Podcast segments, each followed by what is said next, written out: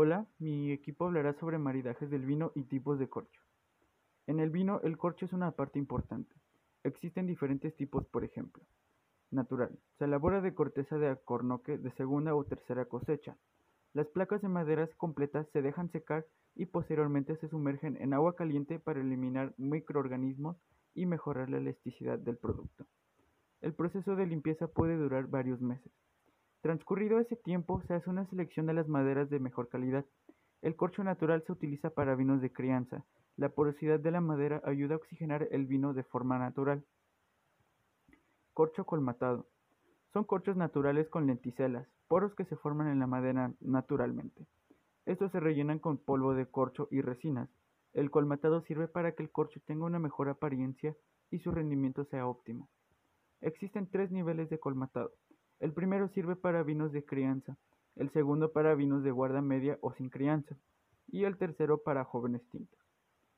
Corcho aglomerado. Se hacen a partir de restos de corcho natural mediante un proceso de moldeado a base de resinas que ayudan a compactar el material.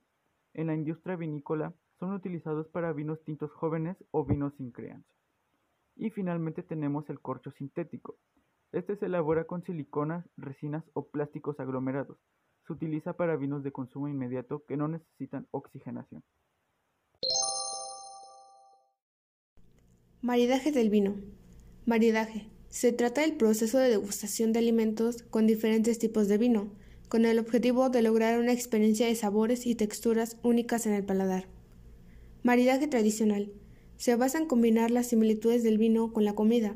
Por ejemplo, cuando predomina el sabor de las especies en la comida, el vino que mejor armonizará también deberá contenerlas.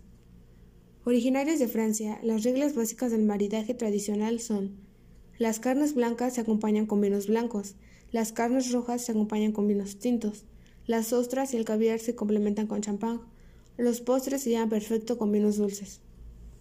Maridaje contemporáneo.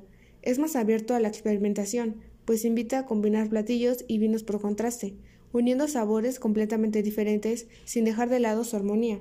Por ejemplo, al acompañar un queso salado con un vino dulce, obtendrás un sabor completamente nuevo y muy agradable al paladar.